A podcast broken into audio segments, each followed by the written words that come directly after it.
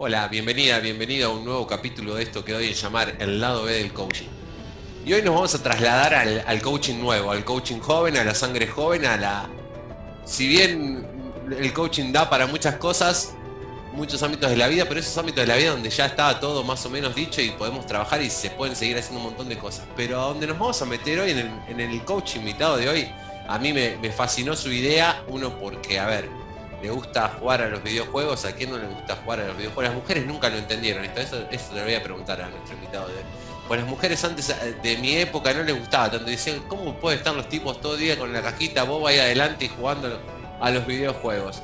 Hoy, hoy puede ser que lo podamos entender un poquito, creo que hoy se ha tomado desde otro lugar, ya se ve desde otro lugar, mucho más serio, el hecho de jugar, tomar en serio el jugar, que eso me pareció genial. Y como todo, se mezclan las emociones, se mezcla la inteligencia, los sentimientos, la sensibilidad y, ¿por qué no el coaching en los videojuegos? Así que hoy traje al mejor coach que en eSports, así se pronuncia, creo, si mi inglés más o menos está parecido. Un genio, un capo, un amigo de la casa, el señor Alexis Melo. Hola Ale, ¿cómo estás? ¿Cómo estás, George? Gracias, gracias por la presentación. Bien, bien, muy bien. Recién acabo, de terminar de, hacer una capacitación también para, un equipo de counter, así que ya entré en calor, ¿eh? ya, vengo con, con el habla afilado. Buenísimo, buenísimo, me encanta. Voy a saltar, vamos a la primera pregunta, pero después vamos a, volver a un poco lo que decía en, la introducción, ¿no? Pero no, no, no me gusta saltarme la, la primera pregunta, que es cómo está compuesta tu familia, Alex. Bien, eh, a ver, si vamos a hablar de, casa, de hogar, donde me, he criado, vamos a dos hermanos menores, mi hermano Maxi y mi, hermano, mi hermana Camila. Yo soy el mayor de los tres. Tenemos poca diferencia de edad, le llevo tres años a mi hermano y cinco años a mi hermana. Eh, ellos serían mis hermanos y después mi papá y mi mamá, Quique, mi viejo, Lili, mi vieja, y también mi abuelo que, vivía con nosotros. Después, si me amplío fuera de la casa, también nos encontramos con mi abuela. Eh, y también, si me, extiendo un poco más, eh, tío Ricardo, primo Ricardo, primo Matías, tía Marcela, de, la familia también de, Ricky, que bueno, de hecho yo con Mati me, me he criado prácticamente, estábamos, iba todos los días a la casa. Me acuerdo que en, su momento eh, se usaba teléfono de línea cuando, te, cuando era yo chiquito. Eh, y me acuerdo que me sabía tres, cuatro números de memoria y uno de esos era la casa de Mati. Era para preguntarle a, Marcela si podía ir a jugar a la tarde. podía ir a jugar, tal cual. Podía ir a jugar. Podía ir a jugar. Eh, sí, siempre me decía que sí, pero yo igualmente llamaba para ver si, si estaban, ¿viste? Y sí, prácticamente iba, hubo una época que iba todos los días, es como ese amigo que tenés de, la infancia que va todos los días a la casa, bueno, así. Y Mati, hemos, hemos, hemos transitado la, infancia juntos también por la diferencia de edad, él me lleva un año y un mes y pico, así que casi siempre estuvimos más o menos en la misma sintonía. Y ahí, está toda la familia, pero es cierto, ¿no? Hay, hay primos que ya, uno, dice primos hermanos, pero ya pasan a ser más hermanos que primos, porque es, justamente, estás todo el tiempo juntos, te criás así, me, me, ha pasado, decir, estás todo el tiempo, bueno, uno que nació en un, en un, pueblo chico, en una ciudad chica, más todavía, ¿no? Porque estás todo el tiempo ahí a tres cuadras, cuatro cuadras y, y vas y ya está, eh, olvídate, todo el día con ellos. Te, te super sí, también el hecho de, ser hermano mayor, quizás cuando yo quería jugar a, algo, mis hermanos todavía no estaban en esa etapa.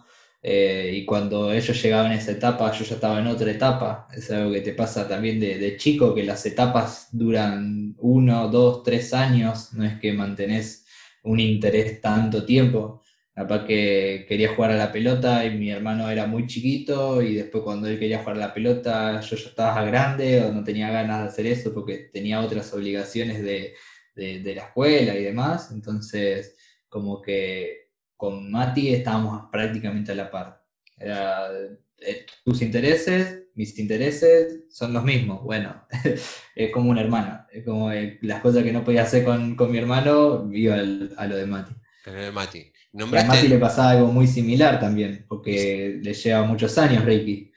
Entonces Ricky ya estaba muy viejo para ponerse a jugar con los, con, los cochecitos y Mati estaba en, esa era, ¿no? Entonces en ese sentido yo creo que también fue, fue ese, ese influyente eh, de la edad que, hizo que prácticamente estemos en la infancia juntos. Hablaste mucho en muy poco tiempo de jugar y recién dijiste la palabra influyente, ¿no? Eh, eh, y hago la mezcla, ¿no? ¿Cómo, ¿Cómo influyó el juego en tu carrera?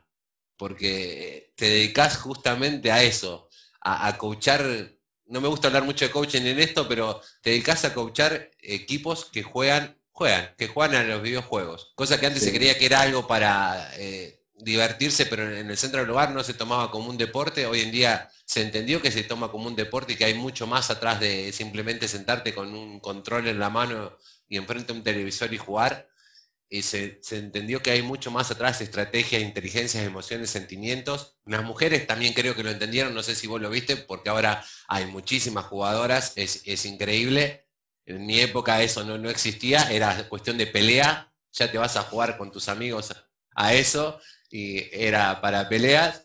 Hoy en día creo que lo entendieron. ¿Y, cómo, te, cómo influyó el juego para que vos te decidieras dedicarte a esto? A ver, me gusta mucho eh, no me gusta mucho leer, no te voy a mentir, no me gusta leer, pero sí me gusta ver muchos documentales, muchos audiolibros. Siempre me gustó, siempre me, intrigó la historia de los juegos en sí, eh, los mitos de los juegos, como decías, en su momento se utilizaron como para divertirse. Bueno, y también en su momento era una pérdida de tiempo jugar para la sociedad. Después ya pasó al paradigma de, bueno, esto en realidad es entretenimientos. Hay otras cosas que también son entretenimientos y quizá tampoco son igual eh, tampoco son sanas, como es el hecho de estar sentado en una computadora. Se fue entendiendo un poquito cuál era el rol de, los videojuegos, que es entretener, que es divertirse. Y ahora ya se lo toma como competencia deporte. Eh, hay gente que lo sigue tomando como entretenimiento, obviamente, pero ya hay una escena atrás, ya hay, ya hay un rubro atrás que dice esto es un deporte electrónico eh, que hoy factura mucho más que Hollywood, que en algún momento va a superar al fútbol, en vista al futuro para mí lo va a hacer. Eh, entonces fue como teniendo tres miradas diferentes. Al principio pérdida de tiempo, después entretenimiento, hoy ya grandes marcas invierten en el deporte electrónico. Y, si hablamos de mí específicamente, eh, surge, el, surge el tema de trabajar en, equipos o, relacionado al juego, porque no podía ponerme a hacer mi trabajo por estar viciando, por estar jugando. Eh, es algo como diciendo, o aprendes de esto o, se te va el tren, algo te está queriendo decir. Y, y, fueron días y fueron semanas de me atraso con el trabajo, el tema no es me atraso con el trabajo porque no me gusta, porque te lo entiendo, que no trabajas tu trabajo, tus deberes porque te gusta el juego, pero ya era un trabajo que me gustaba, ya estaba haciendo cosas de coaching, eh, cuando surge todo, toda esa problemática, ¿no? Ya estaba haciendo devoluciones de coaching, que es algo que me gusta mucho. Entonces a veces capaz que me atrasaba en una devolución por quedarme jugando de más, o capaz que jugar dos días seguidos cuando el, primer día tendría que haber hecho la devolución y la hago el tercer día, me atraso dos días. Entonces dije, para, si no estoy pudiendo hacer lo que me gusta hacer, eh, ¿qué está pasando con esto? y ahí fue y le presenté la idea de, obviamente que esto fueron semanas, ¿no? De qué hago con esto, con esto que me está trabando, no fue que me desperté y dije, tengo la solución. Y un día se me ocurre esto de esto que me limita tanto, le, le, quiero sacar un rédito. Me gusta mucho el coaching, me gustan mucho los juegos. Hoy ya está la escena competitiva eh, trabajando, todavía no, pero como que se está empezando a hablar de lo psicológico, de que un jugador detrás de ser un jugador es una persona. Y fui y le presenté la idea a Ricky, a Alessio. Dije, se me ocurrió esto no estoy, no estoy pudiendo dejar de jugar, no estoy pudiendo hacer mi trabajo a tiempo y se me ocurrió esto de qué, qué le pasa a la gente que no puede cumplir sus responsabilidades por estar todo el día jugando. Eh, ¿Dónde está su compromiso? ¿Dónde está mi compromiso? ¿Dónde está mi compromiso con este problema que tengo?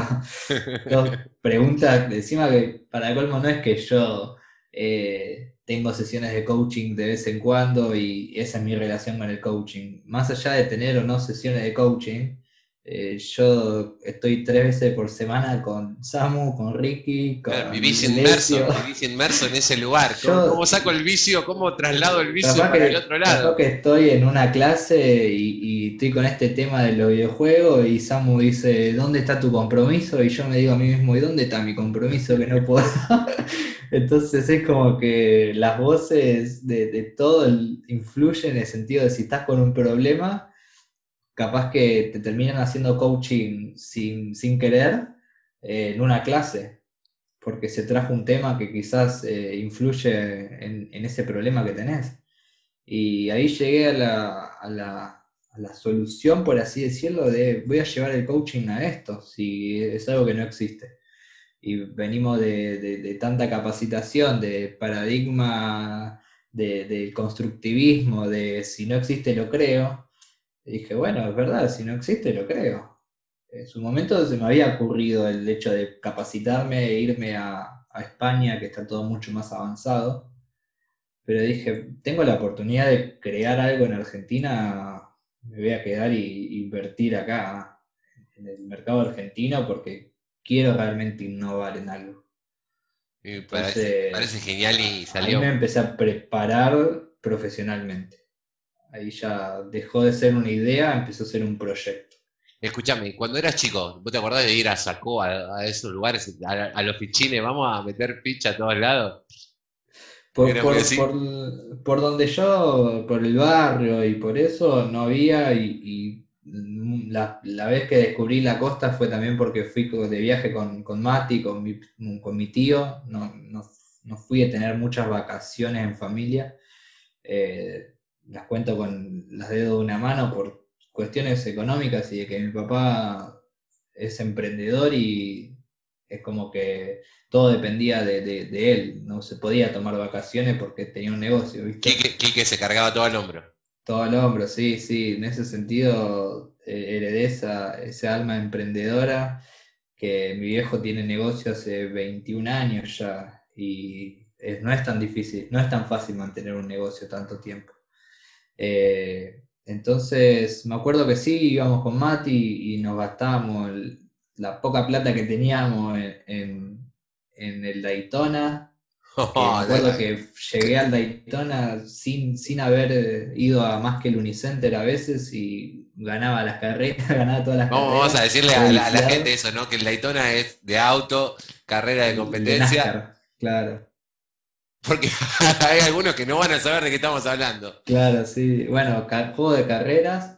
Eh, me acuerdo que salíamos con, con él en ese momento, ni me acuerdo cuánta plata era. Me acuerdo que salían centavos, ¿viste? Pero toda la plata con la cual salíamos o nos daba mi tío iba ahí al Sacoa. Eh, toda. No, no, no, no había plata para. Toma, la tarjeta y cargámela toda. No, no, no había plata destinada a una gaseosa, a una botella de agua, se salía con 10 pesos en ese momento y se gastaba 10 pesos en jueguitos. Eh, y me acuerdo que no, era como entrar a, Disney, era entrar y todo lleno de, juegos, Daytona, el, el, de rally, tiros, no, no.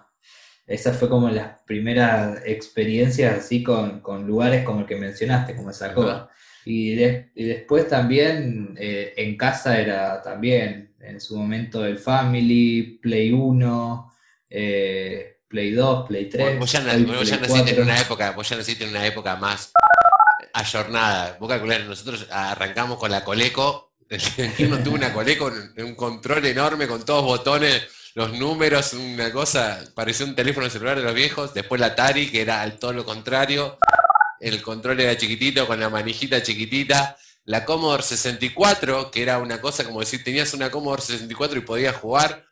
y después, bueno, se fue generando otra cosa. Entonces, por ahí de, grande, tener todo esto y verlo todo esto, parece que somos nenes porque vivimos de chicos eso y parece como que se nos amplió el mundo y la tecnología pasó a ser completamente diferente y, y mucho más real, digamos, de lo que jugábamos nosotros. No era tanto esa cosa de los, del 64, del 32 a, pasar A, un 3D locura para, poder jugar y sonido, todo era completamente diferente. Paso de, vamos a hacer un salto cuántico, vamos a ir a otro lado. Eh, libros, me dijiste que no lees mucho, yo siempre pregunto a alguno que, que me recomiende algún libro, no lees mucho. ¿Películas, series mirás o tampoco? Sí, sí. Eh, depende también. He, tenido, bueno, creo que 2018, 2019 y parte del 2017 en el cual, bueno, 2019, tres trabajos, literal, un trabajo fijo, trabajo en la escuela y trabajo mío como coach por mi cuenta. En ese año no hubo series, no hubo películas, no hubo vida. Ale estaba, eh, estaba imbuido en, los tres trabajos, a full. Yo no, no, era, era no, no había nada más que, trabajar. Eh, pero bueno, eso me permitió hoy poder estar acá tranquilo invirtiendo tiempo en mi emprendimiento. Sabía que era una etapa que lo iba a agradecer después, que costó, Costó, costó, sí, sí. No, Alex, no, solamente. sí. Y ya, porque uno tomaría como los, videojuegos como un hobby. ¿Un hobby que tengas aparte de eso? El fútbol. en su momento, profesionalismo, o sea, de, forma profesional. Eh, hoy ya como hobby. Eh, me gusta mucho, siempre me gustó atajar, soy arquero. Eh, desde los 12 a los 19 años eh, atajé en parte de ese tiempo de forma profesional también. Eh, así que si pudiera, sí. Me gustan mucho también las artes marciales. Más que nada las orientales, las que son más eh, como el aikido, por ejemplo. Me gusta mucho el aikido, lo he practicado. Todo, defensa, el arte defensivo. ¿Con quién hablamos? Para, hicimos un, lado que también hace aikido. Son, son, muchos. Ricky Urso hace artes marciales y me parece que Damián Secchi también hacía artes marciales.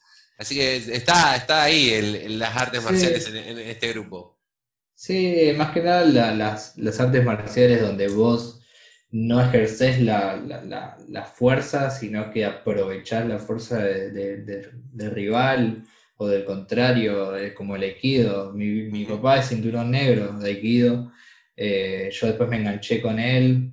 Eh, después también, bueno, el año de tres trabajos no hubo aikido, eh, pero sí estuve practicando como casi dos años.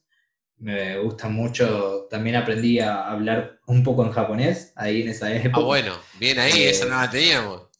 Y sí, por, porque el aikido mismo es en japonés y los ejercicios son en japonés, así que terminás aprendiendo a las buenas o a las malas.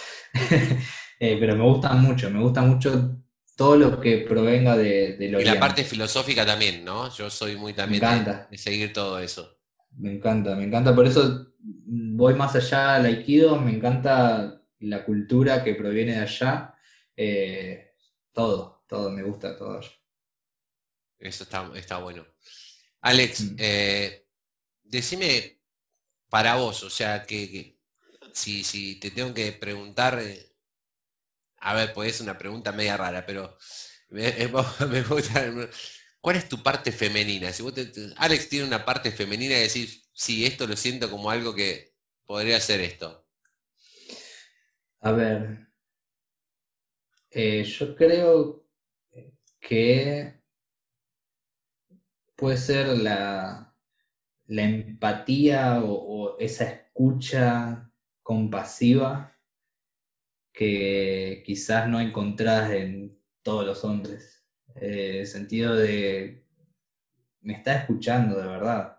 Le dije algo hace 10 minutos y quizás es algo que pasa me ha pasado con mi novia, de que me dijo algo hace 10 minutos, termina su oración y le digo, bueno, pero tal cosa que me dijo hace 10 minutos.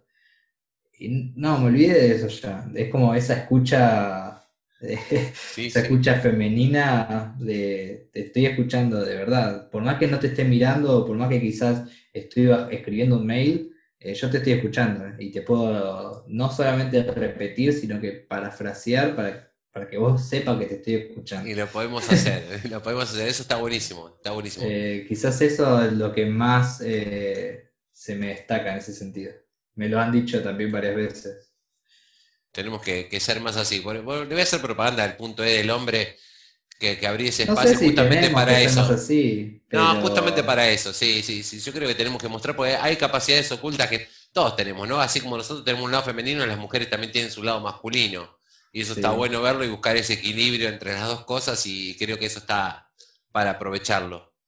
Alex, ¿qué te enoja? Porque se te ve tranquilo, relajado. ¿Qué, te, ¿qué te, saca de las casillas? ¿Qué te enoja? Eh, la gente víctima, la gente que se queja. Entonces, no me acuerdo de dónde lo traje, que dijeron, uh, qué fuerte.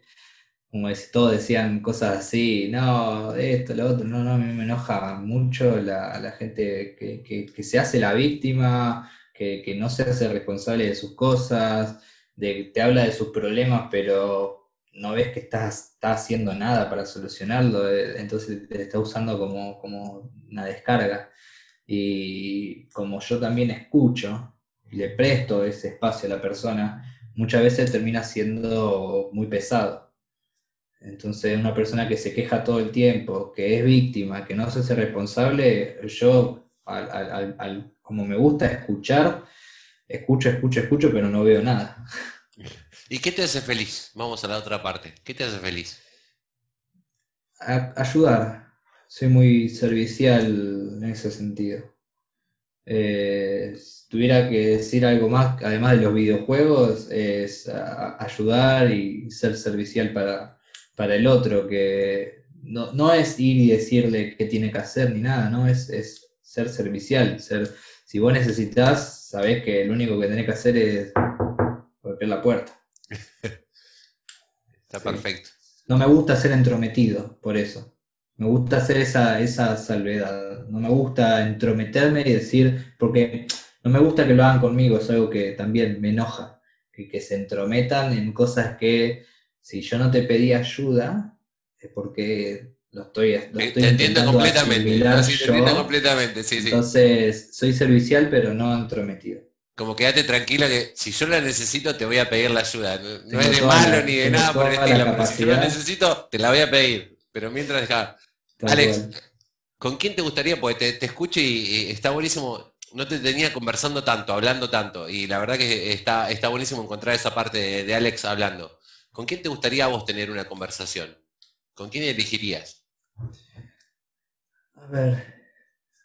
Eh, hoy, hoy, me encuentro relacionando todo el ámbito de los videojuegos. Eh, me gustaría tener una conversación con el dueño de un equipo europeo llamado G2, un español, que pasó de ser un jugador más del montón a tener el mejor equipo de Europa y top 5 del mundo. Eh, me gustaría hablar con él, aunque he visto todas las entrevistas que tiene en internet, me gustaría como darle la mano y decir, mira, mira, mira dónde llegó un jugador más del montón, ¿eh? Y ya, ya, ya que te tengo en ese lugar, pues te pregunté por una conversación, pero. Ocelote se llama, por si. ¿Cómo se llama? Ocelote. Ocelote. Dueño de G2. Dueño de G2. Sí. ¿G2 a qué juega? ¿Counter? ¿LOL? G2 está parado como el mejor equipo europeo en todo. En todo, absolutamente. Valorant, Eh, LOL llegó a la final del Mundial el año pasado contra un equipo chino perdió la final, pero fue el europeo que más lejos llegó. Hoy en Valorant es el mejor equipo del mundo, en el juego de, tiros que, te comentaba antes. Eh, no, está bien parado, tiene una empresa, eso, es una empresa. Está, está bueno, pues me, vos sabés que se me viene la imagen de un club ahora, ¿no? Eh, eh, de decir, bueno, un club que tiene las diferentes, tiene su equipo de básquet, su equipo de fútbol, su equipo de rugby, su equipo de hockey, y acá tenés una empresa que pasa a ser como un club. hoy en día los clubes de, todos lados son empresas, convengamos. Sí, sí, sí, a ese nivel sí. Entonces también tienen su equipo de Valorant, que es un videojuego, son todos nombres de videojuegos, para los que no saben. Tiene su equipo de Valorant, su equipo de Counter, su equipo de LOL y todo perfecto. y, de cada juego. Ahí ves la real dimensión de lo que, de lo que está el eSport eh, haciendo en el mundo, ¿no? Y, no solamente ahí, ¿sabes cuando? Bueno, hace más o menos una semana y media, un equipo de, España que se llama Movistar Riders, que es de Movistar. Eh, los chivos después los pagamos, no, es drama. bueno, eh, McDonald's entró como patrocinador principal.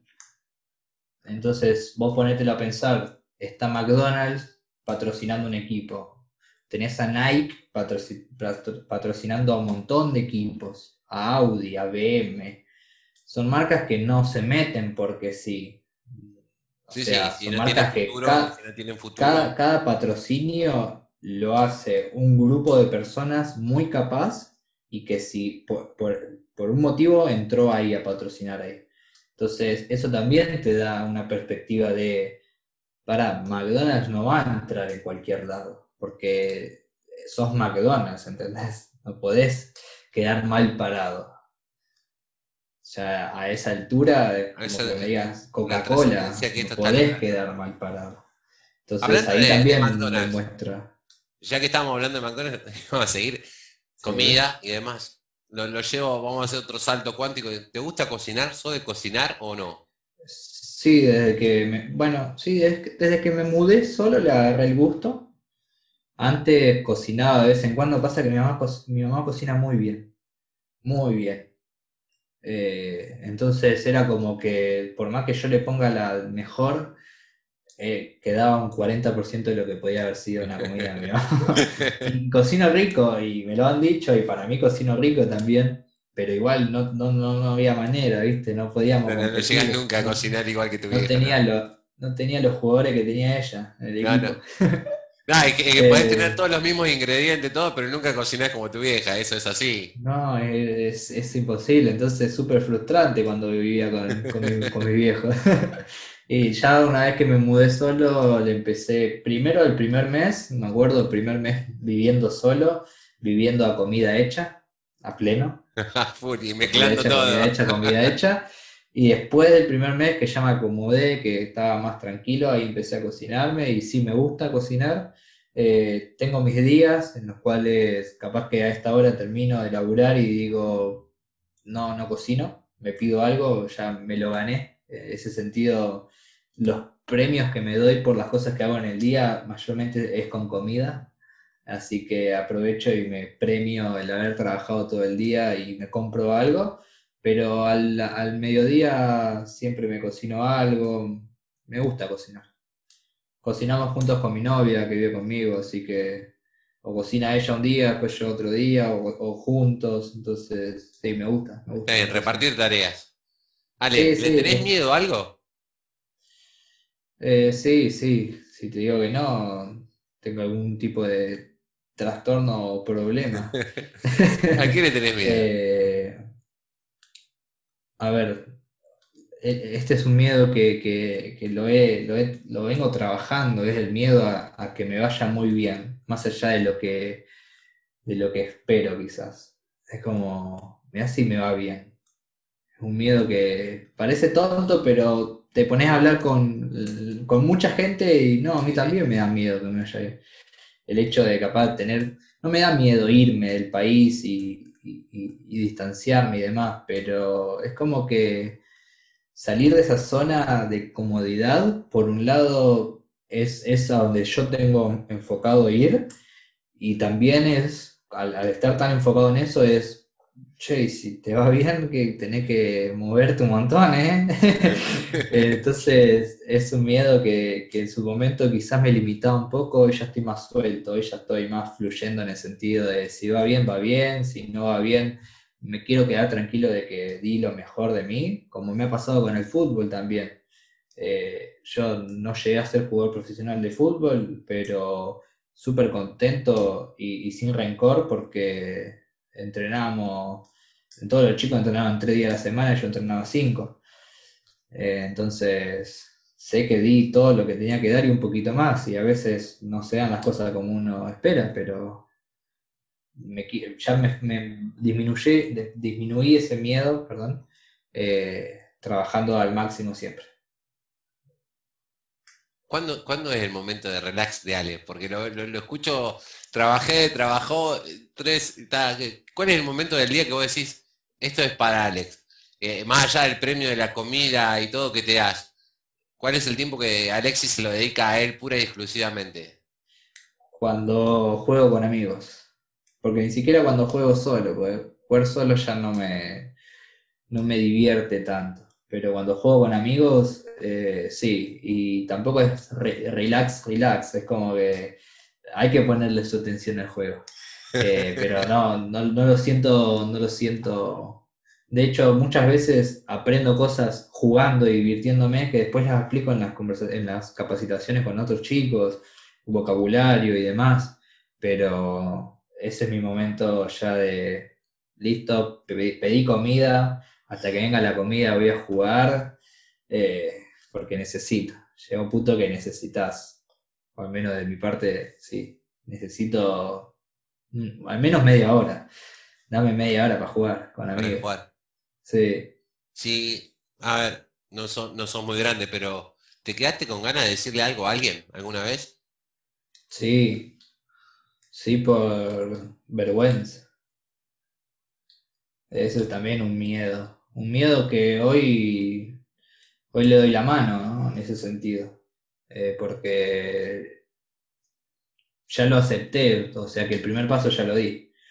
El tema de, no decir cosas por vergüenza es algo que me pasó y fue un aprendizaje entonces no me veo con culpa de no haber dicho algo, sino que lo vi como una oportunidad que no me vuelva a pasar eso.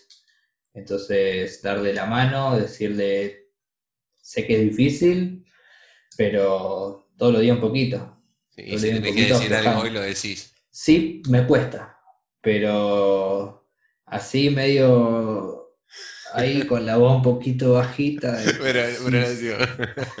pero sale. Eh, pero sí, sí, como todo proceso, hay gente que le lleva más, hay gente que le lleva menos. El primer paso para mí es aceptarlo. Y ya estoy Vamos a hacer otro salto así grande. Eh, de todo, literalmente de, todo, porque menos, menos cumbia así villera y reggaetón tampoco escucho pero sí escucho desde, desde electrónica tranquila, tecno, eh, esos géneros que son más tranquilos, que son para dejar de fondo, hasta capaz que me levanto un día que salto de la cama y pongo música de cumbia que escuchaba mi viejo cuando era chiquito, eh, no sé, ráfaga, la nueva luna, que sí, hoy me levanté y me pongo a cocinar escuchando cumbia, eh, de todo, de todo. ahí, mezcla, las dos cosas, ¿no? El amor de Lili por, la comida y aquí que le metemos ahí música, música al palo. Sí, trap eh, yankee también, el trap latino no me gusta mucho, no tiene mucha coherencia lo que dicen. el trap yankee sí me gusta un poco. Eh, bueno, rock, obviamente mucho tiempo escuchando rock, soy de esas personas que tienen en el armario muchas eh, remeras de bandas de, todo tipo, metal también. ¿Cuál es la que más querés de esa remera? Viste que hay una que siempre te enamora eh, más. Así, tu banda preferida. Por, qué Por afecto, yo creo que alguna de los recitales de los Guns. Eh, y después también, desde la, desde la adolescencia, me enganché mucho con el metal moderno, con el new metal.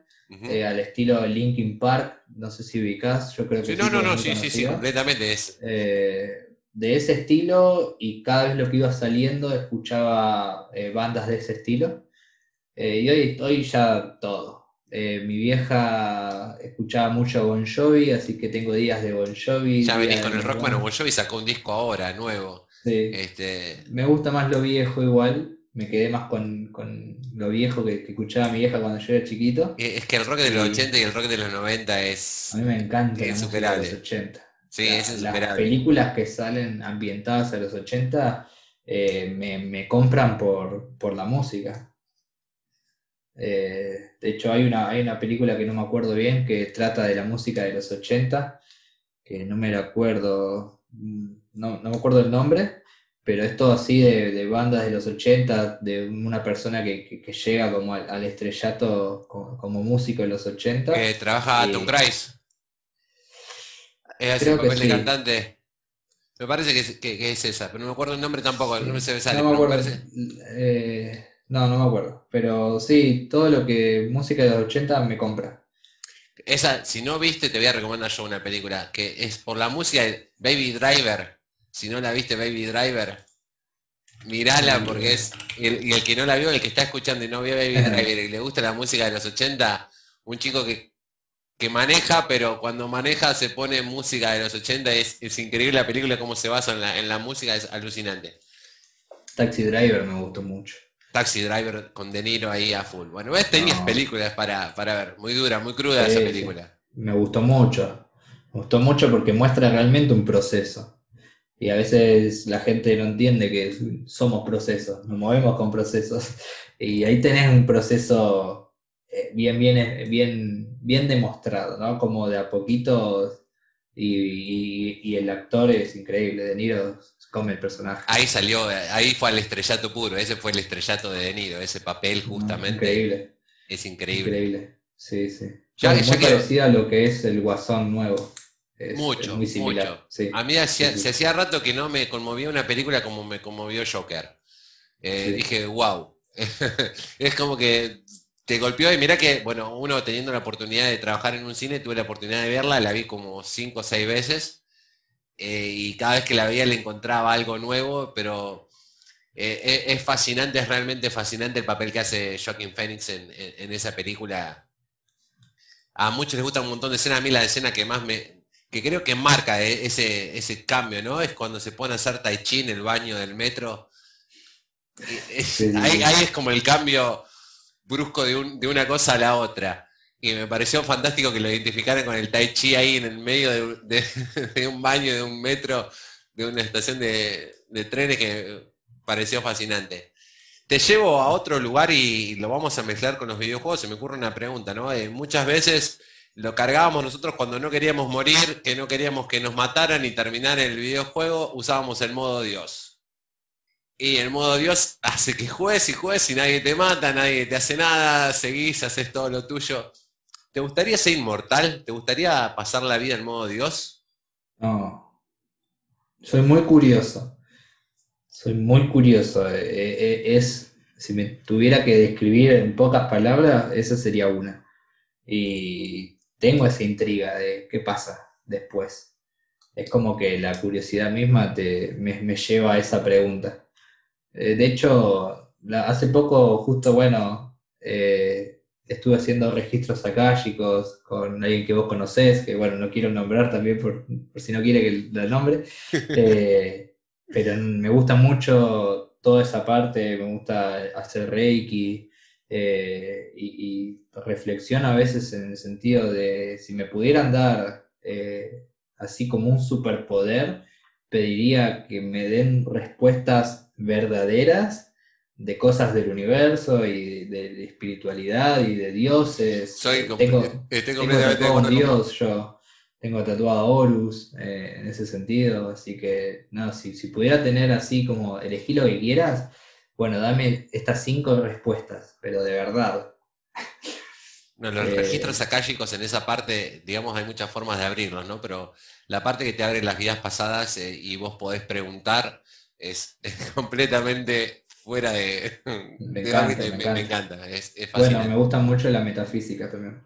Que la metafísica, con, el libro de metafísica, con un libro de metafísica me di cuenta de cuál es mi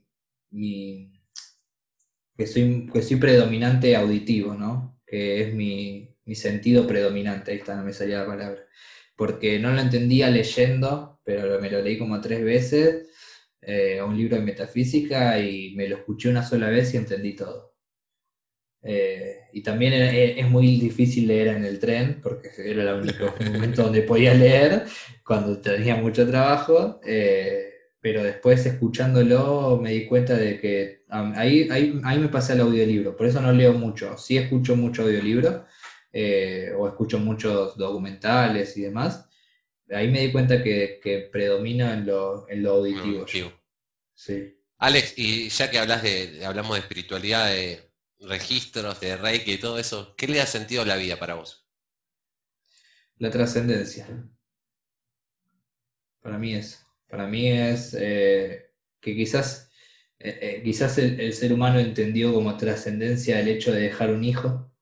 Por eso, gran, gran paradigma humano de, venir a la tierra a dejar un hijo y no a más que eso, o es, como tu, tu, objetivo, ¿no? Dejar un hijo para que la raza no se extinga. Bueno, está aumentando un 500% la población mundial, así que no es tanto por ahí, pero sí dejar trascendencia de que la persona que vos capacitaste tenga más nivel que vos, que, que, el alumno supere al profesor, de brindarle herramientas a personas que no puedan adquirirlas.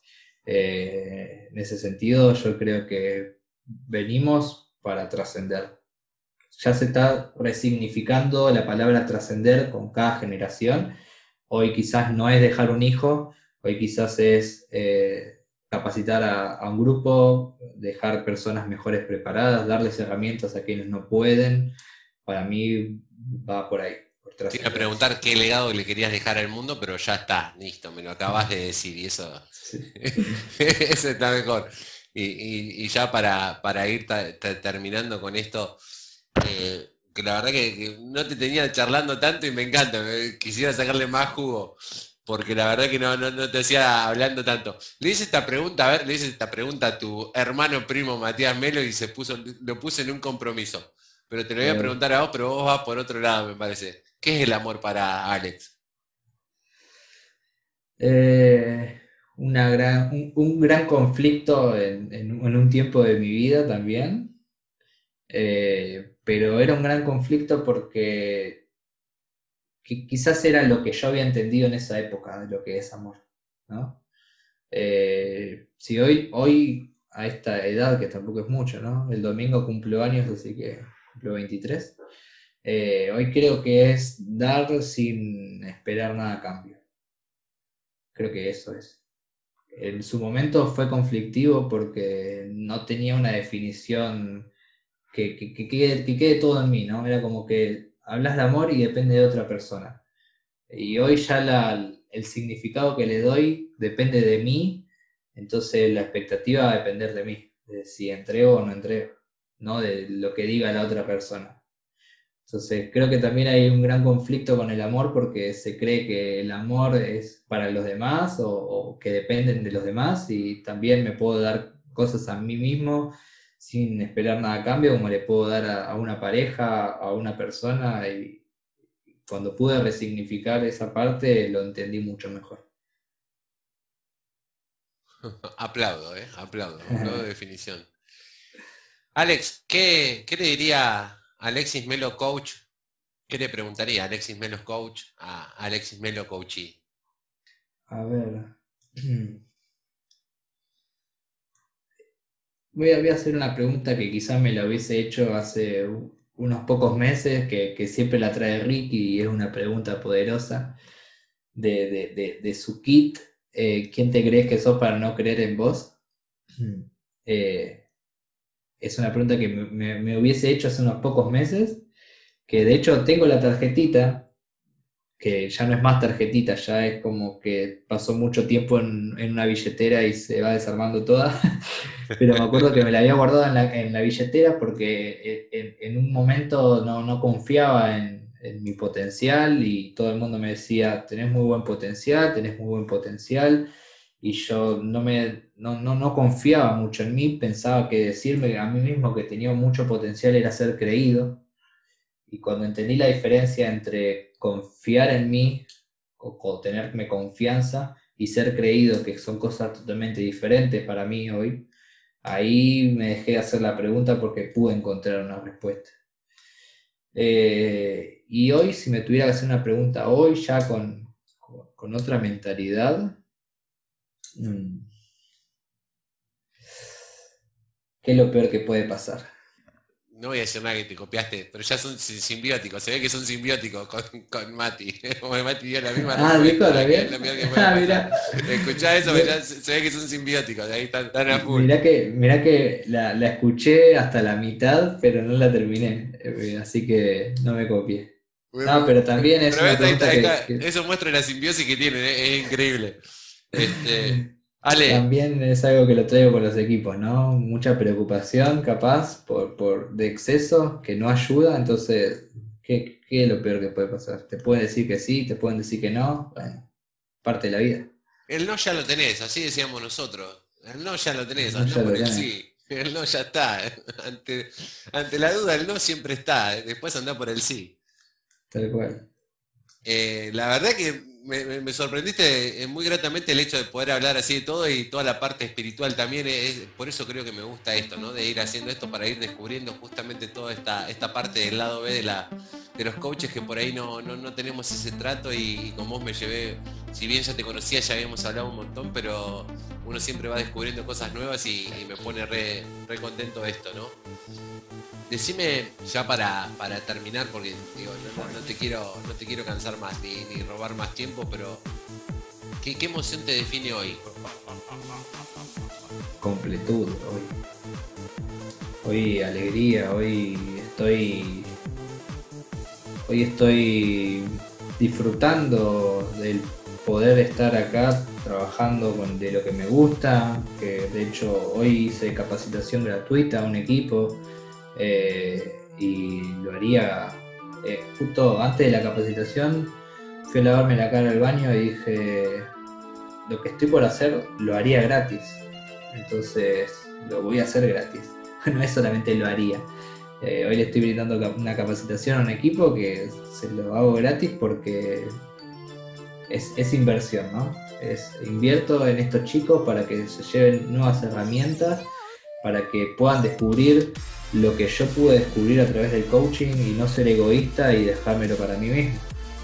Porque yo hoy con 22 años trabajando de lo que me gusta, eh, trabajando también de forma gratuita para, algunos equipos, eh, estoy feliz por un montón de herramientas que me brindó el coaching. Entonces sería muy egoísta de mi parte no transmitir eso también a los chicos que, que no pueden, capaz que capacitarse por su cuenta y demás.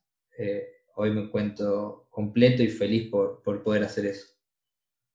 Alex, muchas gracias por el tiempo, por prestarte, por mostrarte cómo sos. Y, nada, muchas gracias a, en serio, por, estar acá en este lado B. Gracias a vos. Y antes de irme, siempre pido una, tirarme una frase en la que se te venga ahora a la mente como para dejarme a mí a los que están escuchando. Hay, una, bueno, te salté la parte de series, me encanta Vikingos, eh, me encanta... Ragnar Lodbrok. Hay una serie de, Ragnar eh, que la voy, no, la, no, voy a intentar decir en inglés, aunque la sé, viste, cuando sabes en la cabeza decirla, pero después pasarla en la boca diferente.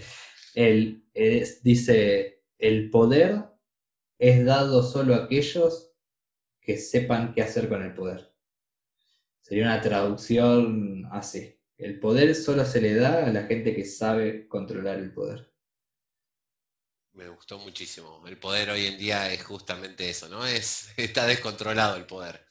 Sí. Tendríamos que redarlo al, poder. Alex, una vez más, muchísimas gracias por haber estado acá. Eh, y bueno, espero a todos los que estén escuchando que les haya gustado tanto esta charla que tuvimos como a mí que se hayan ido todos sorprendidos como me voy yo gratamente. Les mando un abrazo, nos vemos y nos escuchamos en el próximo episodio de este lado B del coaching.